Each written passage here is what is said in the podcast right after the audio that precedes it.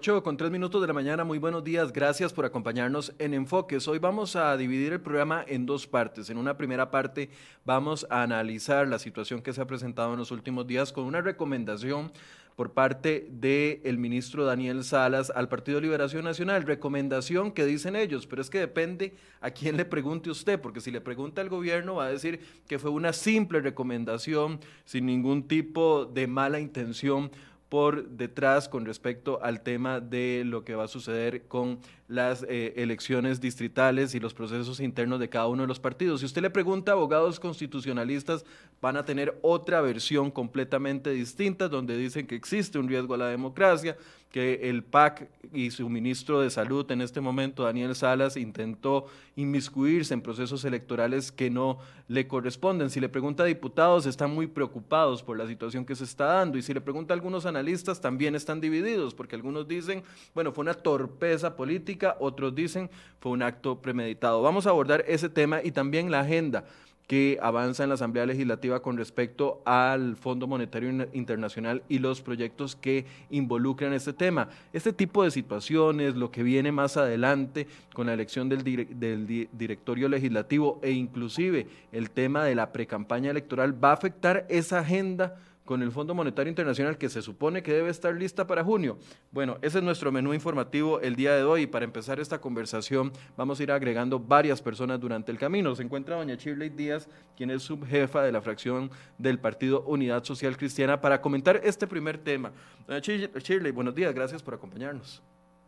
Buenos días, Michael. Un placer estar con usted en Enfoques una vez más y un saludo a todas las personas que nos acompañan esta mañana. Les deseo una linda semana llena de éxitos y llena de alegría.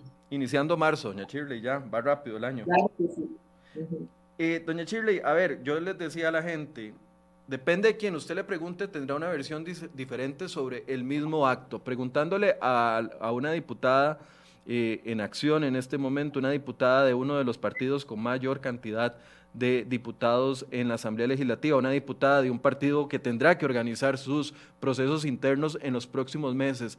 ¿Cómo toma usted esta posición del gobierno? Porque en un principio eh, la gente criticó mucho a don Daniel Salas, y dijo, se está metiendo en un, en un, tema que no le corresponde. Y pareciera que desde el punto de vista legal esa es la tesis. ¿Cómo lo analiza usted siendo una de las personas que podría ser afectada junto con su partido si eventualmente este proceso se definiera por parte de las autoridades del Ejecutivo?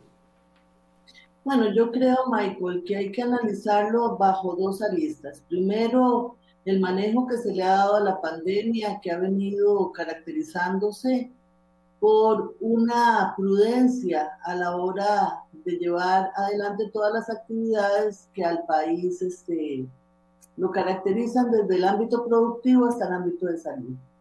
Pero considero que estas eh, medidas podrían eh, cercenar el derecho a la democracia en la medida en que no se permita la renovación de las estructuras internas de los partidos políticos Hace más o menos, iniciando el año pasado, estuvimos en discusión con un proyecto relacionado con la, disminución de la deuda pública y que iba por ese, política, perdón, la deuda política y que iba casualmente en esa línea.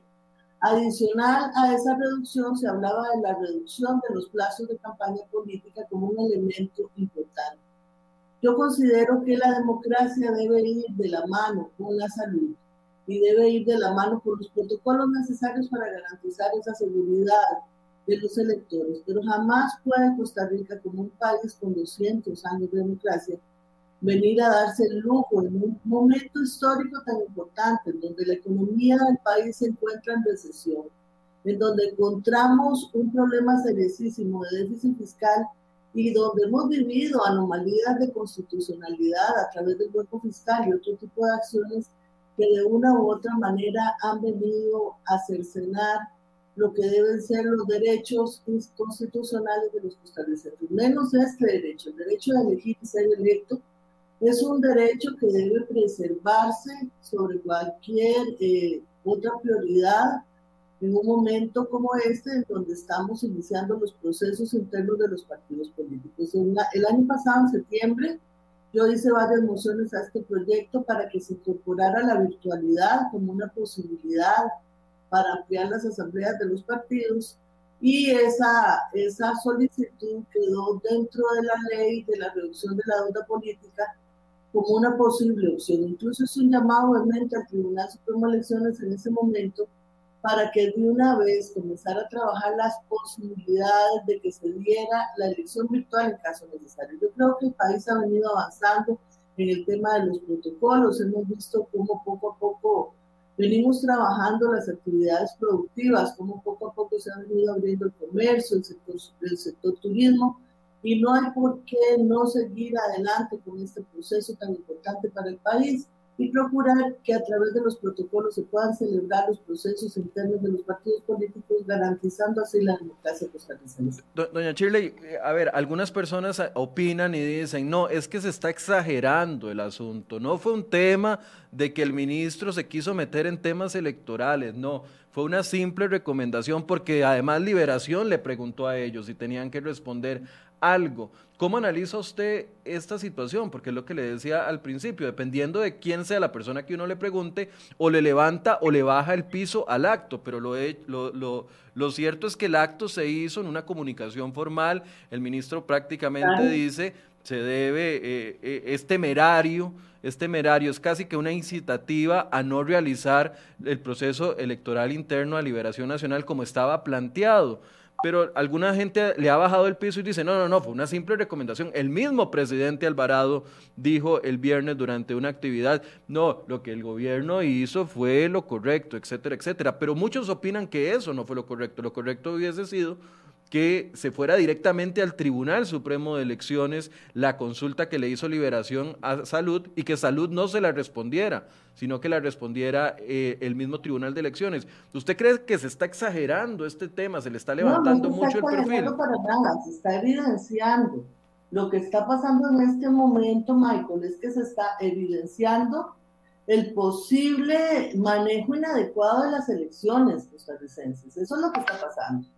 No se está exagerando en absoluto. La carta del ministro es muy, clara. Siendo así, la situación sería muy poco prudente, incluso temerario, por parte de los actores involucrados proceder con la actividad electoral en las dimensiones previstas en las distritales, razón por la cual consideramos que las mismas no se deben ejecutar. Mire lo que está diciendo el ministro, que no se ejecuten las distritales. Las distritales son demasiado importantes para los partidos políticos. Los partidos políticos anuncian su, inicio de campaña e incluso amplían sus bases electorales a través de las distritales. No hay otro mecanismo para ampliar eh, la capacidad que tiene un partido de dar respuesta a una contienda electoral con una propuesta política. Si no hay distritales, la base no se abre, la base no se ensancha, no hay posibilidad de que las personas se identifiquen con nuevos líderes, no hay posibilidad de que las personas se identifiquen con nuevas propuestas. Y esto no fue menor. El ministro debió haber remitido inmediatamente al Tribunal Supremo de Elecciones. Fue un acto desafortunado de parte del ministro el intento que se hizo, pero yo no diría que viene solo. Miren, ese expediente, en el dictamen que salió de comisión, dice, como autoridad máxima de los partidos políticos con competencia para ratificar las candidaturas a los cargos de elección popular de manera excepcional, eh, explica algunas condiciones y dice cuando sea estrictamente necesario se prorrogan los nombramientos de los miembros de la Asamblea Superior de la agrupación. Esa era la intención inicial de esto, que se prorrogaran las asambleas nacionales en caso de que hubiese una disposición del Ministerio de Salud que dijera que no se podían dar. Nunca se contempló la posibilidad de virtualidad, nunca se contempló la posibilidad de dar seguridad jurídica a través de eh, asambleas virtuales para que siguieran los procesos internos. No era lo deseable, por supuesto que no. No se ha preparado el Tribunal Supremo de Elecciones y se le hizo la excitativa desde el año pasado. Además, la pandemia tiene más de un año, desde marzo del año pasado, y nosotros no hemos visto dónde está esa posibilidad, dónde podemos ver esa acción del Tribunal Supremo de Elecciones para mantener la validez de los procesos de renovación interna de los partidos políticos. No es de recibo lo que, lo que sostiene el ministro de Salud, ni es de recibo que ningún partido político se atreva a tratar de cuestionar el inicio de, la, de los procesos internos de, los, de elección popular a través de sus bases con, el, eh, con, la, con la excusa de la pandemia, puesto que todos los fines de semana vemos los comercios con participación amplia, los supermercados llenos, todos con los protocolos y con la prudencia del caso. Las asambleas distritales de los partidos políticos no pasan de 400 mil personas participando. Entonces no pueden hablar, y en todo el país, en todo el territorio nacional, no pueden hablar, y esos son los partidos más grandes, no puede decirse que es imposible llevar a cabo con el protocolo que corresponde a estos procesos electorales. Hay que reactivar la democracia, el pueblo tiene derecho a elegir, el pueblo tiene derecho a escoger y nosotros tenemos la obligación como partidos políticos y columna vertebral del sistema democrático de este país de dar pase a las elecciones y a la renovación de las estructuras de los partidos políticos. Doña Chile, entonces usted descarta, digamos, que sea una torpeza por parte del Partido Acción Ciudadana y, su ministro de Hacienda, eh, su ministro de Salud en este momento, don Daniel Salas, o, descarta que haya sido una inocentada también por parte del ministro. Bueno, yo descarto que haya sido una torpeza, Michael. Yo no quisiera entrar en una valoración tan fuerte eh, sin tener, eh, digamos, más elementos que esa carta. Pero sí le digo, se viene trabajando con esta idea desde las elecciones, eh, desde el proceso de aprobación de este proyecto de ley el año pasado, y simple y sencillamente este es el anuncio, es la crónica de una muerte anunciada. Quieren que los partidos políticos, algunas personas desean que se queden en las estructuras nacionales la elección de los candidatos para poder tener muñequeo en las asambleas nacionales. Eso no puede ser. Eso no puede ser en un, en un país que se ha caracterizado por su tradición democrática y civilista y mucho menos con una excusa como la pandemia, en donde sabemos que con protocolos podemos llevar adelante una buena sincronía entre lo que es defender el derecho a la salud y lo que es defender la democracia. Voy a darle los buenos días a Daniel Calvo, analista político que, que nos acompaña y doña Chile se puede quedar unos minutos más con nosotros. Eh, antes de escuchar eh, a otro diputado que es Gustavo Viales, que ya en algunos minutos se va a conectar, Gustavo Viales de Liberación, quiero comentarles que también invité al Tribunal Supremo de Elecciones el viernes anterior. Tuve una conversación con la jefa de prensa de ese eh, órgano, doña Yanina y hablábamos sobre la posibilidad de que viniera alguna persona a participar o que se conectara alguna persona a participar por parte del tribunal para ver cuáles son la, posición del Tribunal Supremo de Elecciones. Sin embargo, me dijo que por el momento el tribunal no se va a referir. Daniel, buenos días, gracias por acompañarnos.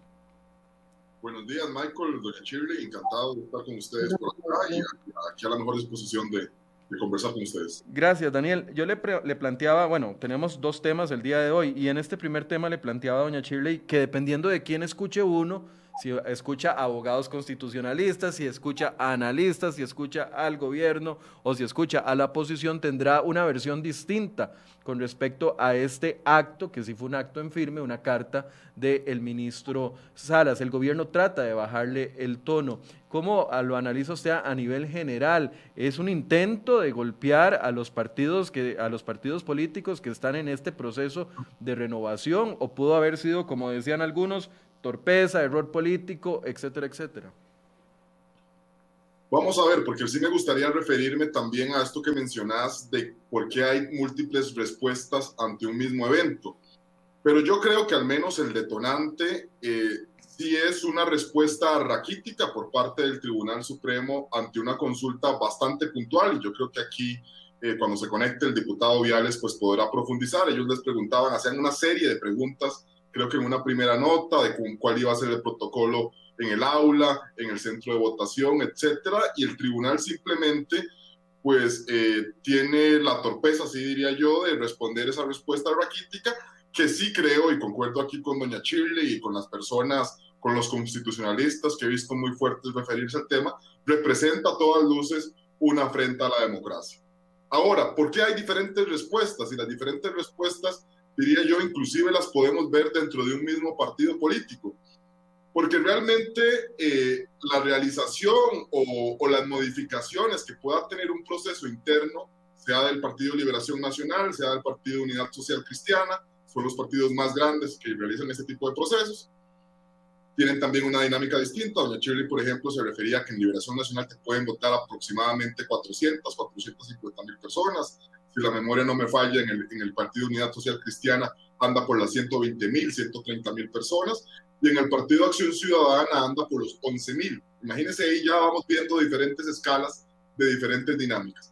Pero sobre el tema del... Perdón, Daniel, solo para dimensionar, son tres procesos que son completamente distintos y también eh, en escalas muy, muy diferentes. Con esos datos que usted nos da, 130 mil aproximadamente la Unidad Social Cristiana, según los últimos datos, 450 mil Liberación Nacional y 11 mil personas eh, el Partido Acción Ciudadana a todas luces y por eso es que lo, que lo que lo cito acá porque yo creo que digamos dependiendo del partido político por la dinámica de pues es distinto y cada uno tendrá pues, por ejemplo, vea el caso, digamos, de, por ejemplo, de Liberación Nacional, que se hablaba, por ejemplo, de que quizá por el tema de la, del, del aforo, etcétera, que habrá que ver de qué nos depara el tema de la pandemia, se pensaba quizá en restringir un poco los centros de mesa, los centros de votación, es decir, que no fueran quizá todas las escuelas habilitadas como un proceso nacional y sino quizás solo centros de cabecera, aunque bien se está respetando pues el derecho de participación, etcétera, eso ya puede tener restricciones o puede implicar un tema de resultados. Pero quiero referirme a un tema puntual de la dinámica interna de los partidos. Y Michael, es que, por ejemplo, en el Partido de Liberación Nacional, para mencionar un ejemplo, yo creo que hay personas interesadas en que ojalá los mismos asambleístas que están hoy casi que pudieran ser prorrogados para poder eh, tener quizá un mejor manejo del tema de la Asamblea Nacional. Y lo mismo, y aquí que está doña Chile, que por ejemplo no me dejará mentir, dentro del Partido Unidad Social Cristiana también hay bandos, y hay bandos, por ejemplo, de, seguir, de mantener el esquema de elección de diputados, al menos con las elecciones provinciales, donde obviamente ahí tendrán pues una mayor posibilidad las personas que tienen un buen manejo territorial de sus zonas, etcétera, o habrá otros que más bien quieren que esa elección pase a una asamblea nacional. Y en la asamblea nacional tendrían posibilidad algunos candidatos que de mantenerse las elecciones provinciales no lo tendrían. no sé si doña Chile y yo estaré diciendo yo algo equivocado o no, pero así al menos es como lo interpreto. Cualquier cosa en la libertad de, de interrumpirme si estoy diciendo algo. Pues yo quisiera hacerle un llamado, digamos, a la reflexión de los procesos internos del PUS. Si bien es cierto, requieren negociación, eh, al interno de la provincia sí son muy abiertos. La diputada, por ejemplo, no estaría en la Asamblea Legislativa si no fuera así, se lo puedo asegurar, don Daniel es, un, es un hecho que la, el proceso de democratización interna que se dio a través de las estructuras del PUS, bajando a la Asamblea Provincial, propició una democratización de la base. Y yo estoy convencida de eso y yo soy el reflejo de que esa democratización es posible en la unidad social cristiana. Bueno, Chile, que no se malinterprete, nada más como para poner en contexto las diferentes formas de, que las elecciones o que los mecanismos de elección interna pueden llegar a determinar quiénes diputados tienen posibilidades y que no. Entonces, con esto ilustro, Michael, eh, la, la, complejidad y por qué pueden existir diferentes respuestas, inclusive a lo interno de un partido político. Ok, eh, ya está con nosotros don Gustavo Viales, que aprovecho para saludarle, darle las gracias por acompañarnos estos minutos y también consultarle, bueno, primero un balance general de lo que ha pasado. Yo sé que esto ya es noticia de la semana anterior, sin embargo está indefinido. El Tribunal Supremo de Elecciones todavía no se ha, ha pronunciado, lo invitamos a participar, nos ha dicho que todavía no se va a pronunciar al respecto. Pero dos preguntas muy puntuales, don Gustavo, para darle la bienvenida. Uno, lo que planteaba Daniel, algunos piensan de que esto puede ser hasta algún tipo de compadre hablado entre el ministro de Salud o entre el gobierno de la República con algún sector de liberación que tampoco quiere proceso interno y que busca un candidato de consenso. Esto puede ser, don Gustavo, ¿qué posición tiene con respecto a esta, a esta afirmación que se ha ido generalizando en muchos sectores, incluso en redes sociales, que casi que lo dan por un hecho? Bueno, muy buenos días. Un gusto siempre compartir con ustedes. Saludos a mi compañera diputada Shirley Díaz y a Daniel. Eh, me parece que esas eh, teorías de conspiraciones y demás están eh, pues absolutamente legitimadas. Nosotros en Liberación Nacional abogamos por un proceso democrático para renovar nuestras estructuras. Así es como hemos venido trabajando. Este fue el primer partido político en hacer su Asamblea Nacional. Fue el primer partido político en también diseñar los protocolos para las convenciones, para las asambleas, y pues en, el marco de eso es que eh, vamos para adelante con el proceso de la convención. Hicimos la consulta porque es lo que nos corresponde. Nosotros tenemos que pedir todas las escuelas para hacer eh, los centros de votación y el Ministerio de Salud nos contestó eso. Hoy a las 10 de la mañana tenemos la reunión con el Tribunal Supremo de Elecciones para poder definir la ruta a seguir y esperamos poder con eso eh, reactivar el inicio para retomar el proceso de la convocatoria que estaba previsto para hoy, primero de marzo. Eh, descartan cualquier tipo de intención doble por parte del gobierno y, y, algún sector de liberación nacional. Es absolutamente falso, tan falso como que todas las acciones nosotros las tomamos con acuerdo del comité y fueron respaldadas por el directorio. El directorio está representado por todos los sectores del Partido de Liberación Nacional y me parece eso absolutamente absurdo. Don Gustavo, ¿por qué le preguntaron al Ministerio de Salud antes que al Tribunal Supremo de Elecciones? Porque algunos dicen de liberación con tanta experiencia, ¿cómo se le ocurre ir a acudir primero al Ministerio de Salud antes de tener claro el panorama del, del órgano competente que es el Tribunal Supremo de Elecciones? A los dos se les consultó de forma paralela desde enero, constan los oficios, se le envió al Tribunal Supremo de Elecciones donde es, es, el procedimiento que tenemos que hacer. Nosotros le consultamos eh, al Tribunal Supremo de Elecciones indicándole al Departamento de Registro de Partidos Políticos que vamos a iniciar con el proceso de renovación de estructuras y que el 6 de junio era nuestra convención. Consta el oficio donde se le envió de igual manera al este, Ministerio de Salud para solicitarle cuáles eran los protocolos a seguir, las medidas de aforo convenientes para este, estar en los centros de votación. Eso lo hicimos de forma paralela. Eh, no fue que se le consultó uno primero y luego se acudió otro. Ok, eh, la lectura que hacen a nivel interno, porque les decía que algunos califican de simple de una torpeza política la, respuesta que da el ministro, otros salen a defenderlo, el propio presidente sale a defenderlo. ¿Cómo toma esta declaración Liberación Nacional? ¿No la toma tan, tan grave como la toman otros sectores, incluso abogados constitucionalistas que critican el actuar del ministro? Sí, vamos a ver, a mí me parece que nos permitió eh, antes de iniciar el proceso cuáles eran eh, los escenarios. Yo eh, prefiero esto antes de 20 días antes de las, de las elecciones, evitar una dificultad. me parece que la injerencia del presidente o la ministra de la presidencia enviar un oficio al Tribunal Supremo de Elecciones es absolutamente innecesario. eso sí me parece que es una injerencia que raya dentro del marco de la beligerancia política eh, ya el ministro de Salud lo había señalado que estaba en conversaciones con el Tribunal Supremo de Elecciones y me parece que está de más. Eh, nosotros esperamos que sea el tribunal hoy, en una reunión que tenemos, quien nos, quien nos diga realmente cuáles son los pasos a seguir y a partir de eso este, poder programar nuevamente la convocatoria y este, retomar los procesos de elección interna. Entiendo que la convocatoria era a partir de hoy para que el proceso iniciara en junio. ¿Ya tienen contemplado un atraso de ese proceso? Eh, hoy lo que se iba a hacer era la publicación de, la, de las fechas, la publicación de la convocatoria, los costos de inscripción eh, y decidimos retener esa publicación debido a la reunión que vamos a tener. Este, si tenemos todos los permisos y las autorizaciones, lo vamos, lo vamos a retomar una vez que se inicie el proceso no se puede este, modificar y entonces por eso fue que a lo interno decidimos tomar esa decisión. Pero eso se va, va a afectar de alguna forma la normalidad del proceso que tenían planeado.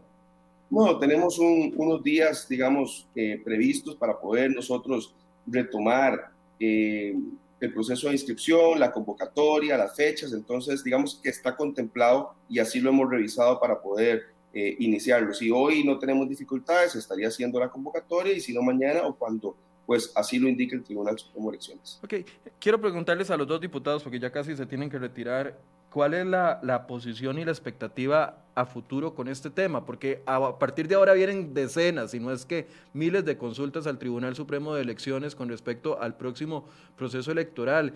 Tal vez que me puntualicen dos de los aspectos que creen ustedes que se tienen que tratar con mayor claridad. No sé si el tribunal debería de adelantarse y, generar, no sé, un listado de, directrices a partir de ya, sabiendo de que estamos en circunstancias diferentes a una elección normal con el tema de la pandemia y que eso puede eh, llevar a este tipo de situaciones. Tal vez doña Shirley y después don Gustavo. Muchas gracias, Laico. Muchas gracias. Bueno, yo quiero rescatar dos aspectos importantes. Considero de que ya fue publicado incluso unas semanas antes de que se diera la votación del proyecto de ley que he mencionado en esta entrevista, un protocolo en donde se incluía casualmente los procesos electorales de los partidos políticos. Debería ahondarse un poco más en esa línea del protocolo, dado que esta ley al final, como salió eh, del plenario y como fue aprobada, indica que se extenderá la vigencia de la Asamblea Superior y será quedará prorrogada en los casos en que los partidos no hayan iniciado su proceso de renovación de estructuras a la hora de inscribir las candidaturas para el proceso electoral 2022. O sea, ya la ley está previsto que quedan las estructuras de los partidos políticos en las asambleas nacionales prorrogadas si no se inician los procesos internos de los partidos políticos. Entonces es ahí donde está la gravedad de este asunto. O sea, ya hay un cortillo en la ley para que los partidos políticos no convoquen a, la renovación de sus estructuras internas y que esta ausencia de convocatoria los faculte para que las asambleas superiores sean prorrogadas.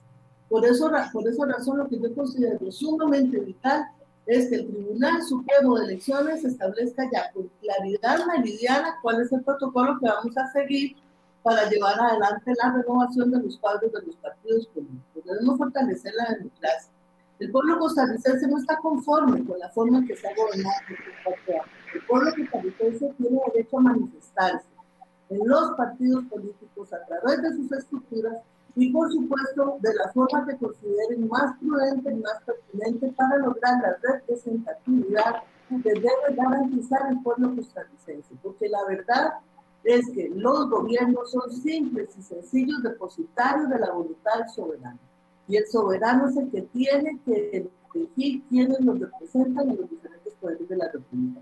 Así es que en este momento el Tribunal Supremo de Elecciones debe darle prioridad meridiana a lograr que estos protocolos se aclaren y que por supuesto esta prórroga que se da en el artículo, en el transitorio 13 de la ley que fue aprobada en para la ley de ahorro, para la campaña política, la ley 1934, creo, que no tenga que utilizarse ningún partido político. O sea, que no haya razón para que ningún partido político no inicie sus procesos de instrucción y tengan la obligación y la posibilidad de renovar sus estructuras, llámese como se llama el partido político. Eso es garantía de un Estado de Derecho que se respeta y que se robustece a través de los procesos electorales. Eh, gracias a la diputada Shirley Díaz del Partido Unidad Social Cristiana que nos acompañó estos minutos. Gracias por su opinión, doña Shirley. Buenos días. Don Gustavo, su, su, opinión con respecto a esto. ¿Qué debe cambiar, qué debe urgirse en este momento para que no se genere este tipo de bulla? Porque, a ver, que se ensucie el proceso electoral desde tan temprano no nos sirve absolutamente a nadie, mucho menos a la democracia del país.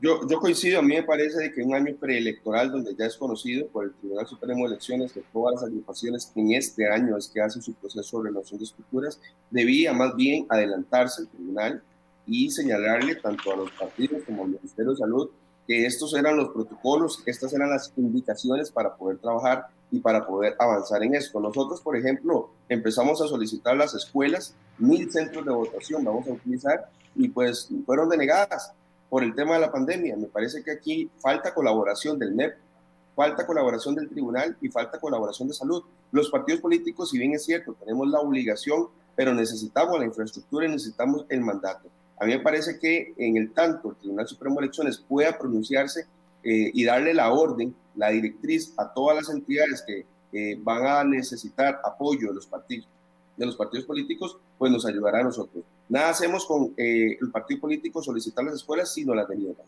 Nada hacemos con avanzar en el proceso democrático si el Ministerio de Salud no da, los protocolos. Y pues evidentemente el tribunal me parece que tiene la este, última palabra en esto. Yo me eh, obviamente inclino por la decisión democrática, así lo ha sido por lo menos en mi agrupación política, en donde entendemos un proceso amplio y democrático para renovar nuestras estructuras y así es como lo vamos a garantizar. Me parece que tanto el Ministerio de Salud como el tribunal deben de conversarse más en un año que se sabe es preelectoral para todas las agrupaciones políticas.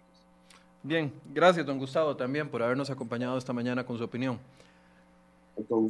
Gracias a los dos diputados, ya ellos se tienen que retirar. Vea, voy a leerles y estoy incorporando en la conversación a don Esteban Alfaro, a quien le doy los buenos días, quien es abogado constitucionalista. Hoy en la portada de Cere Hoy traemos también una nota donde consultamos a otros dos abogados constitucionalistas. ¿Y por qué lo hacemos? Por comentarios como este. Dice Ronald Carranza, qué ganas de dar pelota a un hecho sin relevancia.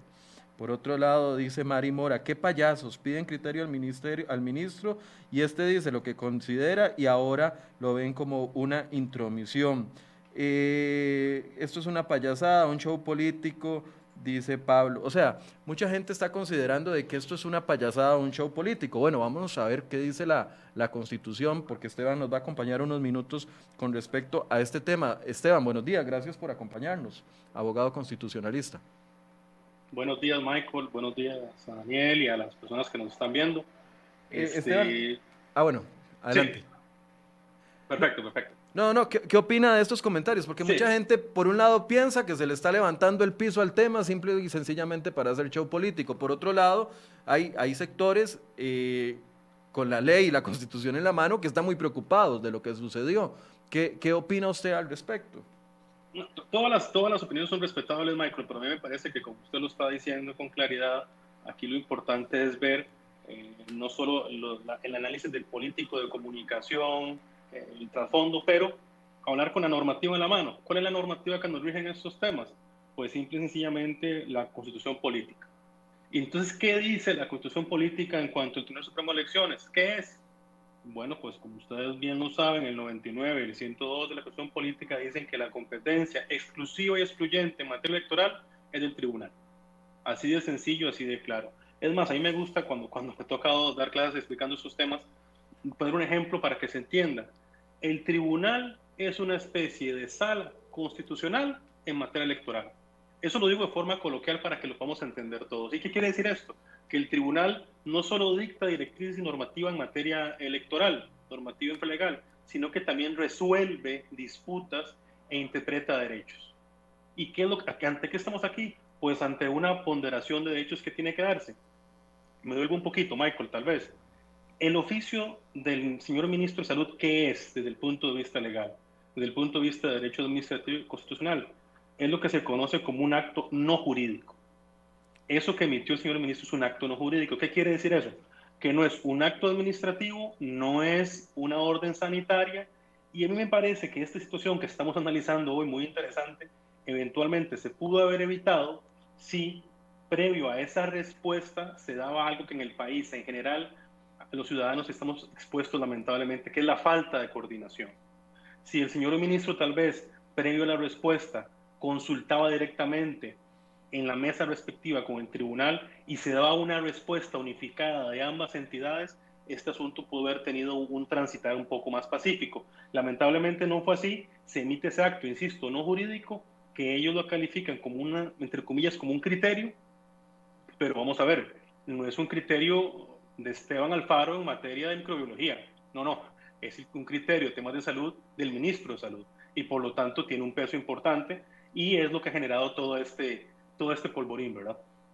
Ahora, eh, leyendo algunas declaraciones de otros abogados constitucionalistas que los traemos de hecho en una portada, eh, en una nota de portada acá en cereoy.com, dice, eh, por ejemplo, don Rubén Hernández Valle, dijo que eh, hay un grave error por parte del Poder Ejecutivo en general, muy grande, al inmiscuirse en cuestiones que no le competen. El Código Electoral, en su artículo 74, inciso A, dice expresamente que corresponde al Tribunal Interno de cada partido organizar, dirigir y vigilar las actividades internas de los partidos políticos, ya que en principio la competencia corresponde al partido según el principio de autoorganización que tiene de conformidad la constitución política. Por su parte, eh, don,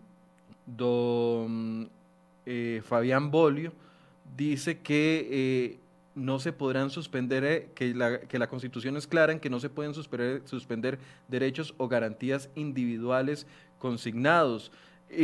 Tienen una opinión muy fuerte con respecto a este acto. Por otro lado, yo les planteaba los comentarios que decían ahora. Quisiera tener una opinión de los dos eh, por parte de esto. ¿Se le está levantando mucho el piso a este tema, cree usted, Daniel, como algunos afirman? ¿Fue una simple coordinación, un acto, como decía Esteban, no es un acto eh, legal, es un acto eh, administrativo, pero ah, surgen muchísimas dudas con respecto a esto. Vamos a ver, yo creo que efectivamente, eh, te, decía, fue una respuesta a todas luces desafortunada, raquítica, en cuanto no, el Ministerio de Salud no dio respuesta a una serie de interrogantes que el Partido de Liberación planteaba, sino simplemente dijo que lo más conveniente era la no realización de los procesos.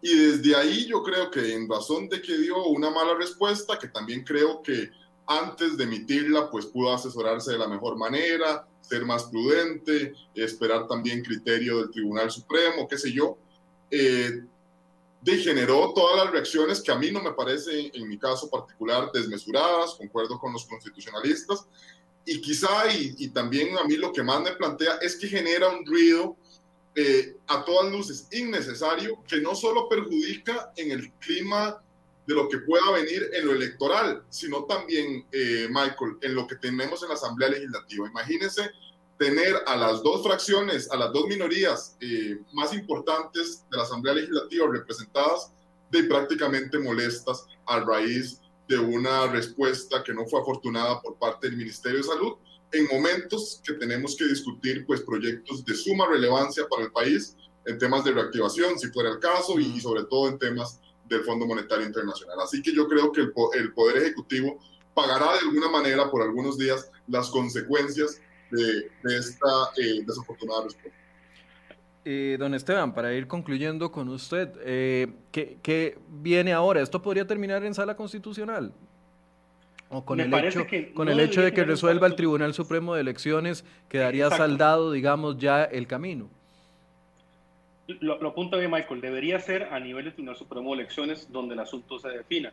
Y, y, yo nada más quiero hacer una acotación en cuanto, en cuanto al tema de que si se está haciendo no una exageración innecesaria. No, a mí me parece que, que todo lo que tenga que ver con principio democrático es defendible y merece la pena de una discusión como la que se está dando a nivel nacional. Eh, yo concuerdo con, con las posturas que se han dado aquí el día de hoy e insisto, hay dos bienes jurídicos que hay que tutelar, la democracia y la salud. Nadie ha dicho que tenga que taparse una en detrimento de la otra, no, es simplemente una coordinación de las instituciones a favor del ciudadano, que eso tiene que hacerse de manera, este, insisto y reitero, coordinada, una coordinación intersubjetiva, porque tiene que continuar el proceso democrático.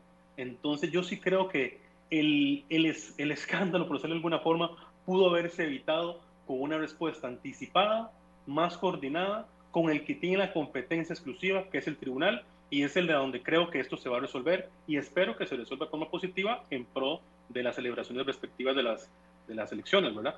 Ahora, el tribunal, Esteban, para cerrar, tiene eh, las opciones legales y el ámbito legal para poder tomar determinaciones en situaciones especiales como es esto del tema de la pandemia, porque ahorita estamos hablando con los datos de hoy, pero recordemos que estas actividades se realizan por lo general a mitad de año e incluso la elección estará cuando se supone que ya tenemos la inmunidad de rebaño a través de la vacuna, etcétera, etcétera. O sea, ahorita estamos tomando decisiones para cosas que van a suceder en en un futuro con situaciones que ya están, a ver, se puede decir controladas, ya tenemos por lo menos la entrada de la vacuna, ya ha venido las aperturas, ya no estamos en el ambiente de abril del año pasado. El tribunal tiene las potestades legales para tomar determinaciones especiales para este proceso.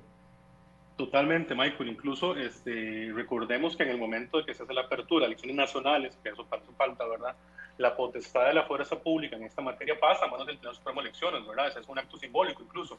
Y esto, por, digo que es un simbolismo importante, porque en Costa Rica, y es un algo que nos ha diferenciado y en lo cual Daniel podrá profundizar mejor que yo, este, nos ha caracterizado ese principio democrático y esa es la fortaleza de este país, el Tribunal Supremo de Elecciones. Sí, evidentemente, al estar en un asunto de pandemia ya un poco más controlada, tiene que tomarse en cuenta y seguirse los criterios en materia de salud del ministerio. Yo, yo insisto, no se trata de que aquí no juega el ministerio o no juega el tribunal, no, es una coordinación de ambos para que las elecciones se puedan dar. Pero las directrices las tiene que girar el tribunal. Exacto, el tribunal es el que dirige las directrices porque es una competencia exclusiva y excluyente por mandato del 99 y el 102 de la Constitución Política, siguiendo también la coordinación, insisto, del Ministerio, pero la competencia exclusiva es del tribunal. Bien, gracias Esteban por estos minutos. A la orden, hasta luego. Gracias a Esteban Alfaro, abogado constitucionalista. Eh, Daniel, hoy no teníamos este tema, pero obviamente la, la, actualidad no, nos gana a veces, pero podemos involucrarlo. Lo que habíamos planteado conversar el día de hoy es cómo va avanzando la agenda del FMI, las relaciones entre oposición y gobierno para lograr estos acuerdos y se viene este tema que vuelve a generar definitivamente fricciones a nivel interno entre, entre la oposición y eh, el oficialismo en la Asamblea Legislativa. Michael, efectivamente, yo creo que lo, y lo relacionaba en mi último comentario, esto genera un ruido innecesario, una fricción entre la oposición, que ya de por sí estaba molesta, y quizá hagamos así un somero repaso de, de cómo está el estado actual eh, del Fondo Monetario, que inclusive leía ahora en, en, un titular de CR hoy, que hoy es un día clave, o que serán estos más bien días claves, porque vendrá una evaluación a ese respecto. Y vamos a ver, Recordemos más bien que el 11 de enero se presentaron una, eh, unos proyectos de ley, una, una primera eh, serie de proyectos de ley. De ahí, inclusive, unos se han presentado con deficiencias que también nuevamente, y diría yo, por un tema de improvisación o también de poco cuidado del Poder Ejecutivo, han generado ruidos innecesarios. Ustedes recordarán, por ejemplo, todo lo que fue el proyecto eh, de renta dual, etcétera, que tienen que presentar, por ejemplo, un nuevo texto por lo que había generado de temas de duda sobre si realmente se quería grabar o no eh, zonas francas, etcétera. También se volvió a presentar otro proyecto de ley eh, que se tuvieron que hacer unas correcciones sobre el tema de eh, lo que tenía que ver con remesas, etcétera. Y a esta etapa, ya estamos en marzo, como bien mencionabas al inicio de, de tu programa, han prácticamente ya pasado, digamos, dos meses a nivel legislativo y yo sigo sin ver rumbo y, viabilidad de ningún tipo eh, en cada uno de los proyectos. Si bien el proyecto de empleo público camina, y eso hemos estado pues pendientes en los últimos días, han salido titulares, eh, vamos por la moción 101 de las 474 mociones presentadas en, en segundo día de mociones 137, todavía no hay grandes consensos a ese respecto y uno no, sabe qué le deparará realmente que el proyecto pase eh, o suceda en su etapa de plenario. Y nada más para ir cerrando, Michael, con este comentario, es que a la fecha todavía el Poder Ejecutivo no define cuál es la estrategia de tramitación para estos proyectos. Y me refiero con estrategia, no han definido, por ejemplo, como se pensaba, que se crearía una comisión especial, como sucedió con la tramitación de los proyectos de la OSD, que caminó como un relojito suizo, inclusive fue alabado, inclusive por parte del organismo. Eso no sucedió así. Los proyectos se encuentran distribuidos en este momento en cuatro comisiones. No se ha hablado ni, ni se ha visto un intento por consensuar o por aplicar una dispensa de trámites para que alguno de los proyectos camine de forma más rápida o expedita. No se ha hablado tampoco de aplicarle a alguno un mecanismo de vía rápida y entonces lo que te digo es, siguen avanzando los meses, uno no sigue que los proyectos sigan avanzando y yo realmente no sé cuál vaya a ser la evaluación por parte del Fondo Monetario Internacional cuando vea que realmente eh, los proyectos están encontrando pues con obstáculos quizá mayor a los que se pudieron prever y que yo dudo al menos que es difícilmente, prácticamente imposible, es, se podrán aprobar antes del primer semestre del, 2000, del, del año presente y cuidado si no algunos quedarán probablemente para una próxima administración con el agravante o con la situación de que eso agrega complejidad, porque los acuerdos que puedan lograr estos diputados pues deberían ser refrendados o no pues por los próximos diputados, similar a lo que nos pasó con la reforma fiscal eh, para inicio de esta administración. Pero ahora, eh, Daniel, a mí me llama la atención mucho esto. Por ejemplo, bien apuntado usted, hoy es un día clave porque el FMI, ya el directorio ejecutivo, no la gente que vino aquí al país y estuvo sentada en las negociaciones con el ministro de Hacienda, el presidente del Banco Central y doña Pilar Garrido, ministra de Planificación. No, podríamos decir los top de los top del FMI, hoy van a ver el acuerdo preliminar y van a decir si ese acuerdo eh, tendrá luz verde o no. Pero a ver, mientras allá están discutiendo eso a nivel muy alto, aquí no hay acuerdos en absolutamente nada.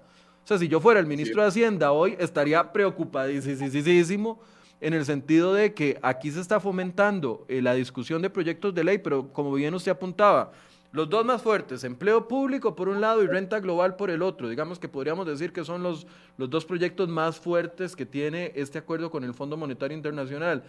Renta global tuvieron que presentarlo dos veces porque lo presentaron mal con esos errores que usted bien apuntaba, supuesta renta mundial, el tema de, de, cobros a, a, los fondos de pensiones, el tema de eh, cobros a zonas francas, que tuvieron que, que corregirlo. Pero además, ese proyecto mantiene uno de los temas más delicados y es el aumento del impuesto de renta. Y ahí no hay no hay acuerdo eh, absolutamente. Los partidos de oposición están en contra del gobierno. Aquí lo decían diputados de Liberación, de Restauración, de la Unidad Social Cristiana y del Bloque Nueva República. Nosotros no vamos a aprobar ningún proyecto de, ley que involucre ponerles impuestos a salarios menores a 842 mil colones. Eso se está discutiendo hoy en el Fondo Monetario Internacional como una solución, pero aquí no hay acuerdo. Y lo veíamos con empleo público. Veamos las, los pleitos de la semana pasada entre el mismo PAC, por ejemplo.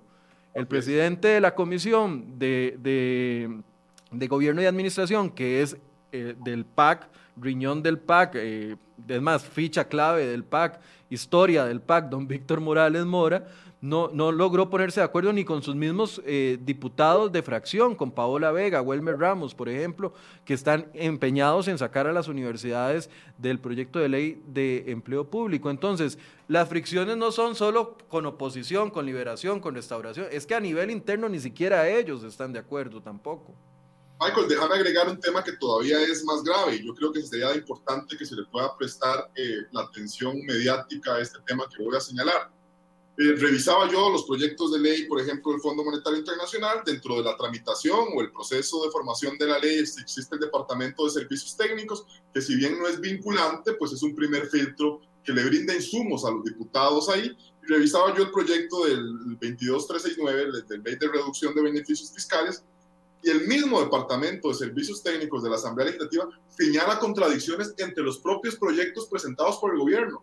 O sea, yo creo que si ya ahí eh, eh, habrán dificultades a lo interno de lo político dentro de la agrupación, hay inclusive contradicciones a nivel de redacción entre los mismos proyectos. Y yo creo que en Costa Rica nos pasa un tema cultural que, que, que uno realmente lo ve con mucha frecuencia y Michael, y es que tendemos a ser vivazos, tendemos a decir, no, ahí están tramitándose los proyectos y el Fondo Monetario, como, como pensando que el Fondo Monetario Internacional no lo va a estar viendo, no va a estar observando esto, ¿no? El, Fondo Monetario Internacional tiene analistas de, de, de, primer orden que deben estar monitoreando y llevando el seguimiento de estos proyectos de ley para llevarles alertas a esas figuras top que mencionabas vos al inicio, que hoy tendrán que tomar una decisión. Entonces tendremos que ver realmente si, si estas personas terminan por llevar a cabo eh, la confirmación de que vamos a seguir con las negociaciones que de momento no parecen llevar un buen rumbo.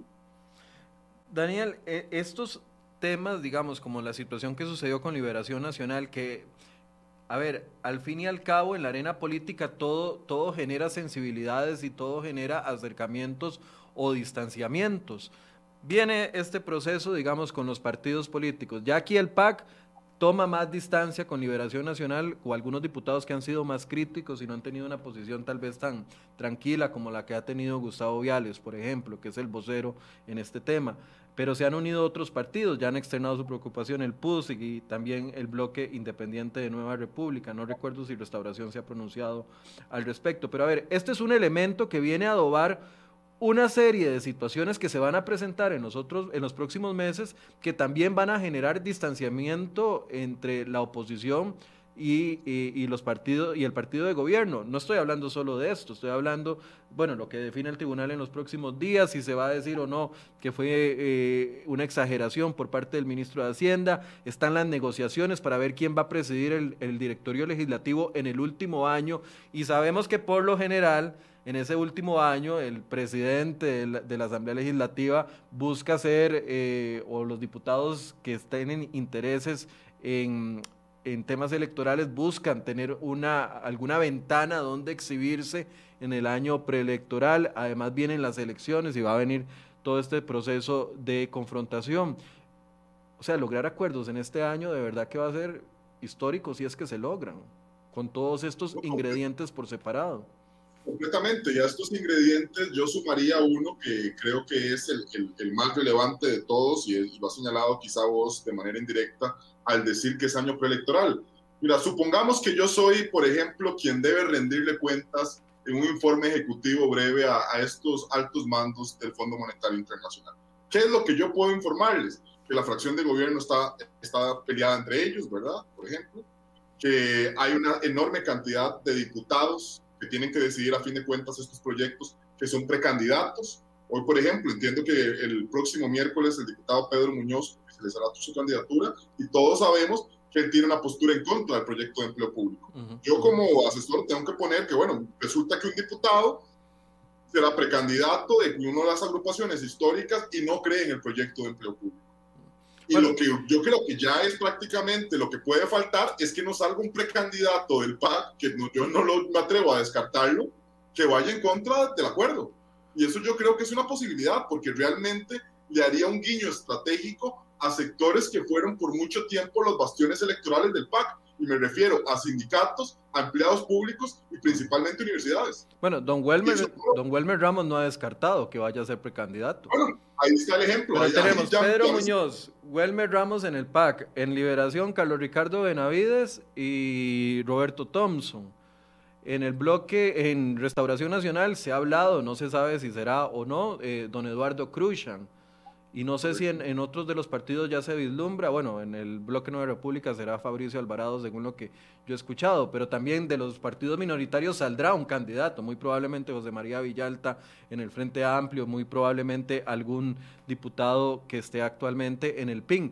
Es, es decir, tenemos eh, una ventana de cinco, seis, siete precandidatos electorales tomando decisiones sobre sobre temas vitales ahorita, pero con la vista puesta en lo que va a suceder en febrero del otro año.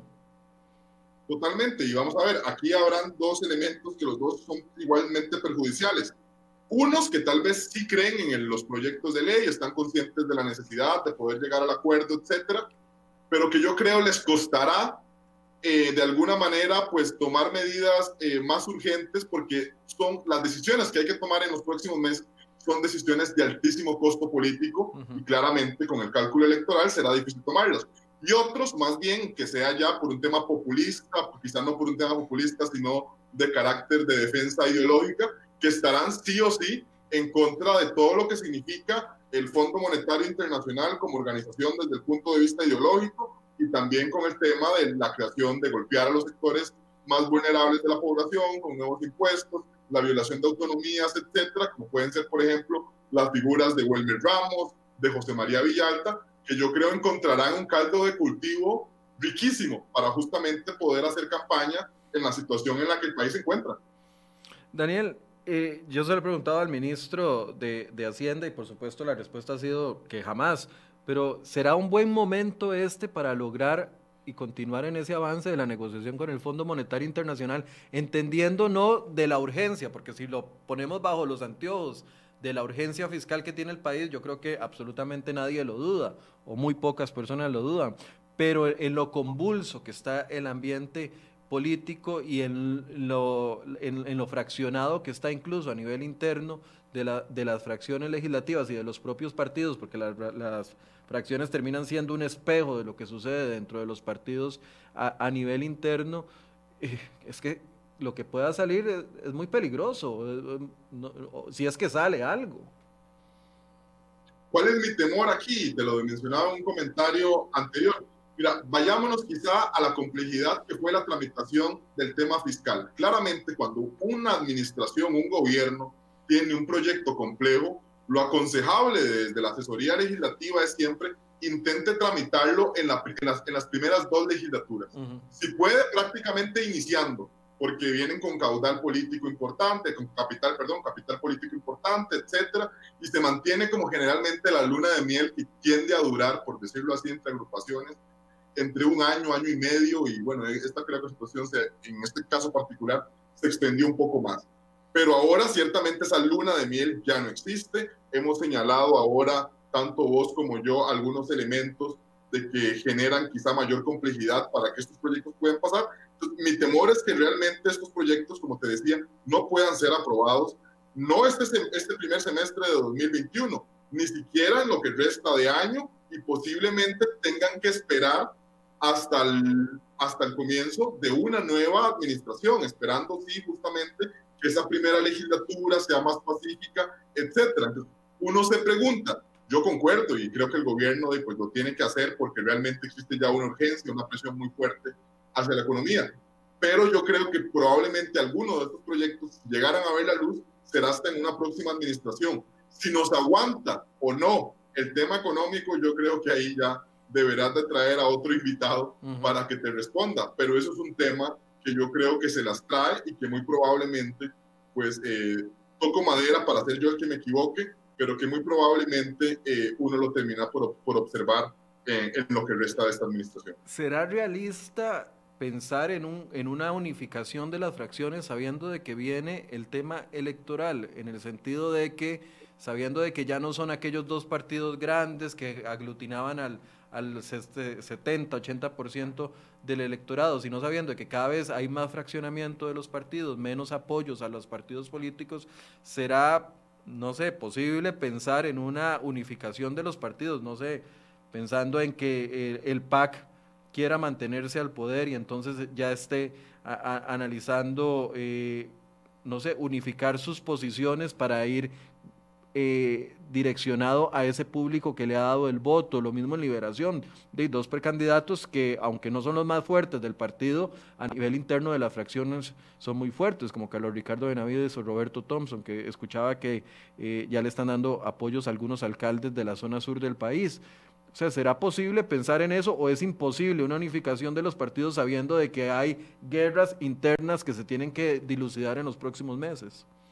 Vamos a ver, bajo ese escenario que planteas, uno podría decir que quizá pueda llegar a ocurrir cuando ya dejen de existir las tendencias electorales a lo interno de cada uno de ellos, es decir, cuando se logre elegir el candidato. Pero si nos vamos a revisar el calendario electoral del Tribunal Supremo de Elecciones, eso ocurriría hasta el mes de octubre. Entonces, realmente, más bien, estos meses que estamos de aquí a octubre serán los meses quizá un poco más de, de canibalismo político entre agrupaciones y a lo interno de cada una de ellas, porque cada uno, entre los, cada uno de los precandidatos, buscará diferenciarse el uno del otro, asumiendo diferentes posturas sobre los proyectos de, de mayor interés del país, que claramente son estos. Daniel, para cerrar, ¿cómo ve la elección del, del directorio legislativo? Estamos ya primero de marzo, prácticamente en dos, mayo, no, abril, mayo, sí, prácticamente en dos meses estamos eligiendo bueno, no, no estamos, no, suena mucha gente, están los diputados eligiendo el directorio legislativo. ¿Cómo ve e, ese proceso a nivel interno? Usted que tiene mucha cercanía con la Asamblea, ¿ya se siente que viene ese proceso? ¿Algún partido en específico está pulseando, como se dice popularmente, la presidencia ya o, con, fuertes posibilidades?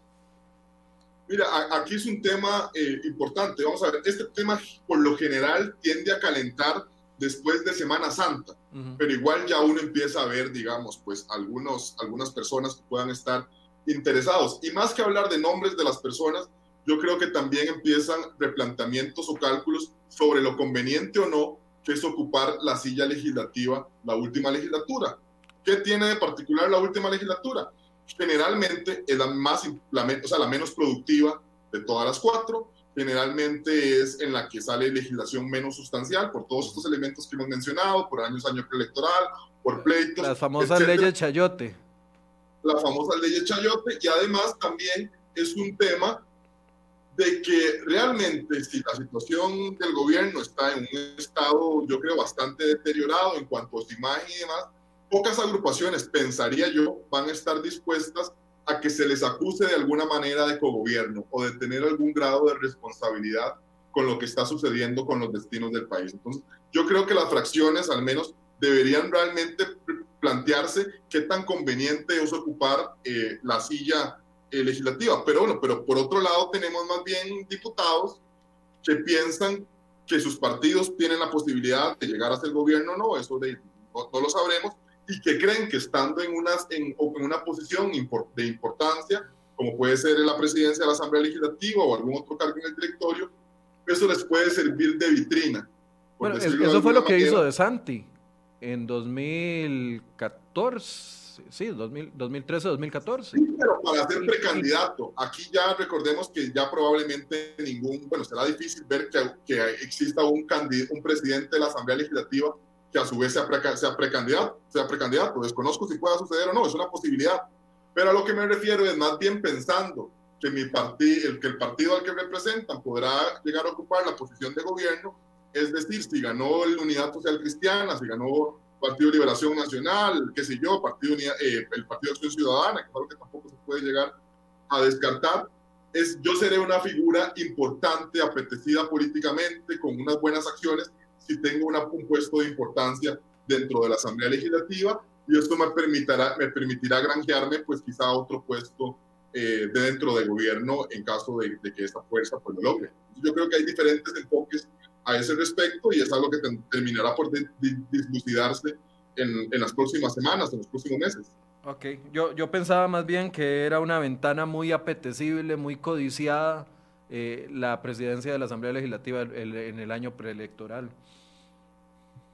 Eh, Michael, si vos observas ese mismo fenómeno que me estás diciendo, sí ocurre tal cual me lo mencionás, pero no para la, para la última legislatura, para la tercera. Para la Te invito a que hagas el repaso y si quieres aquí lo hacemos. Es, siempre, generalmente, el presidente de la tercera legislatura quien logra eh, o, logra después manifestar sus, sus, sus intenciones de ser, por ejemplo, presidente de la Asamblea Legislativa. Aquí nos pasó, por ejemplo, con Antonio Álvarez de Santi, con Carlos Ricardo, aunque no fue la tercera, fue la segunda, porque ya la cuarta queda muy al final. Entonces yo creo que más bien son la segunda y principalmente la tercera la que se utiliza como este trampolín político pues para buscar alguna, alguna aspiración de corte electoral, principalmente pues para los partidos eh, tradicionales o más grandes del país. Bueno, podría pasar con Cruzan entonces. Es muy probable, yo creo que no lo descarto y hasta donde entiendo yo creo que ya él sería la persona que va a, a, ir. Inclusive estaría, yo creo, que sería importante hacer ese repaso de quién ha sido el tercer, el, el presidente en las terceras legislaturas y se, se, ha convertido en precandidato, porque me parece así, en lo que recuerdo de trabajar ya en la Asamblea Legislativa hace unos 10 años, quizá un poco más, eh, creo que generalmente ha sido así. Bien, Daniel, muchas gracias por esta actualización. Es importante llevarle el, pulso a lo que está sucediendo y tratar de leer más allá de lo que dicen los titulares de noticias, lo que puede estar pasando detrás. Así que yo le agradezco mucho a Daniel por dedicarnos el tiempo el día de hoy. a las órdenes y encantado estar con ustedes. Muchas gracias. Gracias a Daniel Calvo, analista político, que nos ha ayudado y también a las personas que nos acompañaron, doña Shirley Díaz del PUS, don Gustavo Viales del PLN y Esteban Alfaro, abogado constitucionalista. Yo sé que la entrevista del jueves con el Poder Judicial y con el presidente del Poder Judicial dejó muchas dudas eh, en el sentido de la posición del Poder Judicial. Así, hemos tratado de entrevistar a las universidades públicas, todavía no nos han abierto un espacio para discutir su posición con respecto a empleo público. Las instituciones al final pueden decir lo que ellos interpretan, pero en el país existe un órgano constitucional que se encarga de llevar la legalidad, por así decirse, el pulso de la legalidad de las cosas. Y en este caso, eh, y en el caso de la ley de empleo público, es la Contraloría General de la República. ¿Qué opina la Contraloría con respecto a la ley de empleo público? ¿Se debe incluir al Poder Judicial? ¿Se debe incluir a las municipalidades? ¿Se debe dejar por fuera a las instituciones en competencia como el ICE? que solo tiene una parte en competencia, pero la parte de, de la electricidad es un monopolio. Bueno, mañana vamos a analizar a las 8 de la mañana con la Contralora, doña Marta Acosta, la ley de empleo público. ¿Va a ser un fiasco o va a ser una realidad que mejore la situación de las desigualdades con el empleo? Los invito para que se conecten a partir de las 8 de la mañana y nos acompañen en esta conversación. Muy buenos días.